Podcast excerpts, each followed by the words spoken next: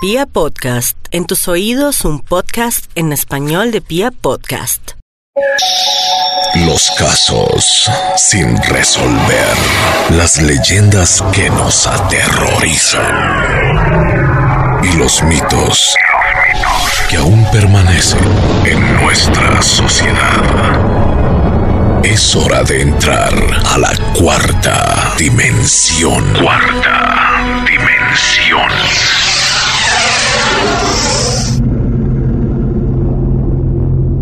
Era 1974 en Estados Unidos y quedó impactada la nación por el asesinato de una familia completa en un pequeño pueblo llamado Amityville, ubicado en Long Island. Estos son los expedientes de Ed y Lorraine Warren en cuarta dimensión. Todo comenzó cuando uno de los hijos del matrimonio de Feo, Ronald, disparó a sus padres y cuatro hermanos mientras estos dormían al interior de su casa en el 112 de Ocean Avenue. Ronald corrió al bar Harris en Nueva York gritando que sus padres habían sido asesinados, que algo pasaba en su casa. De inmediato la policía llegó y se encontró con esta escalofriante escena. Toda su familia estaba muerta boca abajo con los brazos cruzados. Ronald en esos momentos tenía 23 años y la noche anterior al homicidio drogó a sus víctimas para poder ejecutar su plan, que consistía en fusilarlos uno a uno en sus respectivas habitaciones.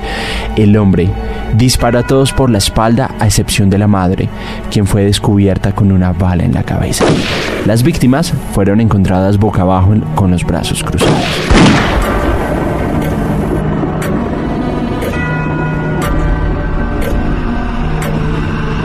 Después de un largo juicio a Ronald, fue declarado culpable de los asesinatos atroces y fue condenado a seis cadenas perpetuas consecutivas, pero nunca hubo una explicación sólida. Su abogado quiso defenderlo eh, diciendo que tenía una enfermedad y era que había matado a su familia porque unas voces le pedían que lo hiciera.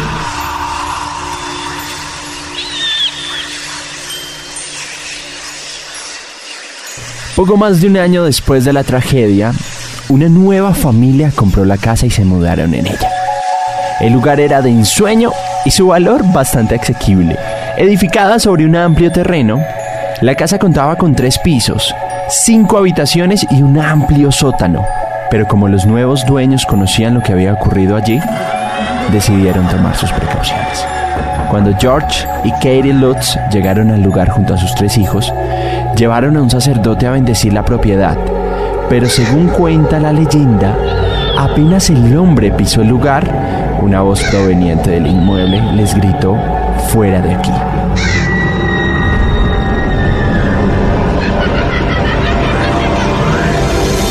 Desde la primera noche, la familia afirmó que se sentían extrañas sensaciones. A los pocos días, la personalidad de la familia había cambiado drásticamente. Empezaron las discusiones y George, el padre de la casa, empezó a sentir cosas extrañas. Empezó a sentir escalofríos constantes y pasaba todo el tiempo en el fuego de la chimenea. George no podía dejar de sentir un gran frío. Además, poco a poco comenzó a despreocuparse de su aspecto personal y se volvió malhumorado y extraño. Malos olores misteriosos emanaban de diferentes lugares de la casa. Manchas negras aparecieron en todos los baños, en los accesorios de las cerámicas, y Katy fue tocada por una fuerza invisible y una sustancia gelatinosa verde que aparecía a lo largo de la casa todo el tiempo. Melissa, que era una de las hijas, comenzó a tener una amiga imaginaria que se llamaba Judy, igual que una de las víctimas de Ronnie. La presencia de esta figura que se fue haciendo cada vez más fuerte en la casa hasta que incluso otros pudieron verla.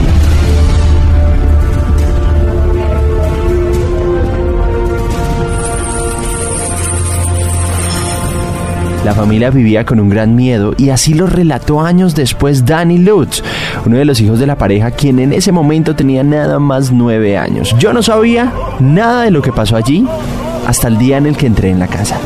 Mamá nos dijo, hay algo que quiero que sepas. Había una familia que fue asesinada aquí. Ella nos preguntó si nos molestaría, pero cuando uno tiene esa edad apenas sabe lo que es un asesino.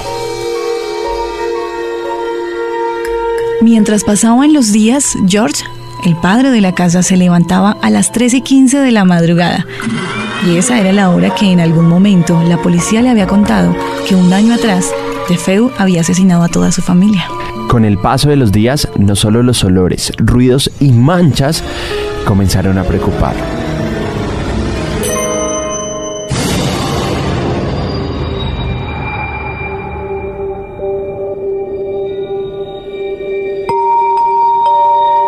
En ocasiones encontraron más de 500 moscas en una habitación y en otro momento, según reveló Dani, vio una criatura de aspecto maligno en la ventana del dormitorio de su hermana menor Melissa.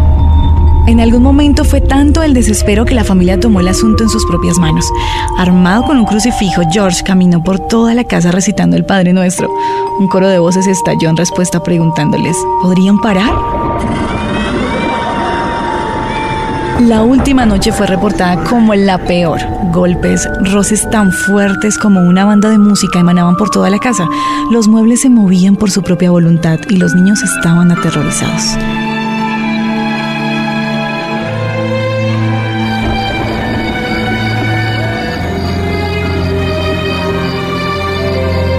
Así fue, tras múltiples ataques, la familia abandonó todo y se fueron del lugar sin nada. Los medios de comunicación, por supuesto, se enteraron de lo ocurrido y decidieron cubrir la noticia, lo que hizo que el pueblo dudara de las palabras de la familia, ya que aseguraban que solo buscaban dinero. Mientras el pueblo no les creía, Ed y Lorraine Warren, un matrimonio experto en temas paranormales, fueron llamados para investigar lo que estaba ocurriendo allí, decisión que posteriormente lamentarían. La misma Lorraine aseguró que este caso fue el peor que enfrentó en su vida.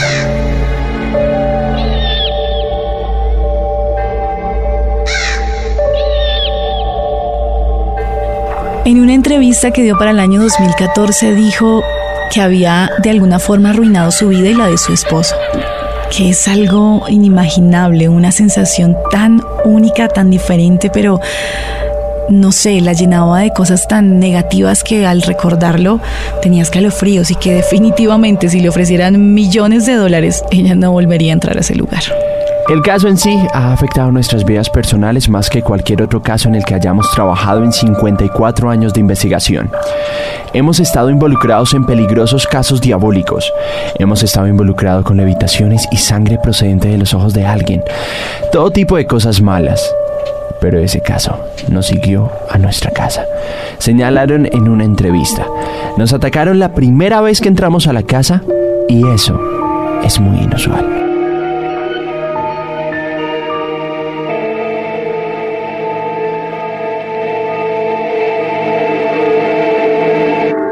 Por supuesto llegaron a la casa con un equipo completo de investigación y a diario estaban capturando imágenes. Y en una de esas hay algo muy particular que usted puede encontrar a través de internet y es la imagen de un niño que se asoma en las escaleras.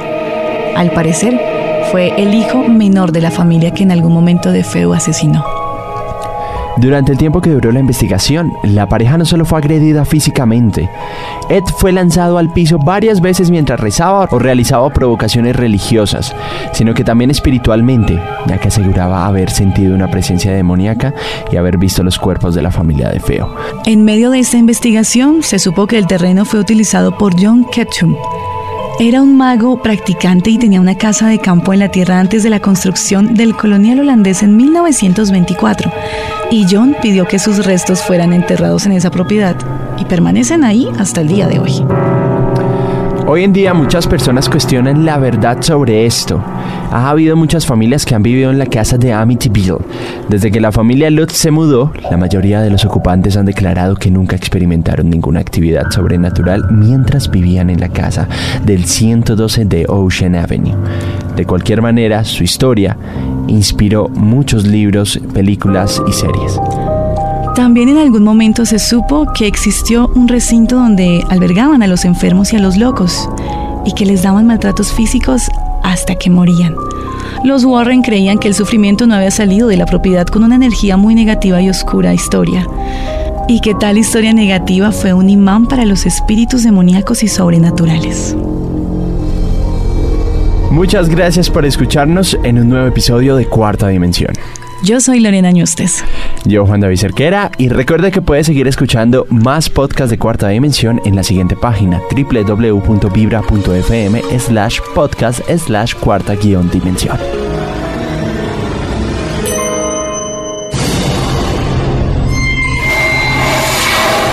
Capítulos, ingresa a www.vibra.fm slash podcast slash cuarta dimensión. Cuarta dimensión.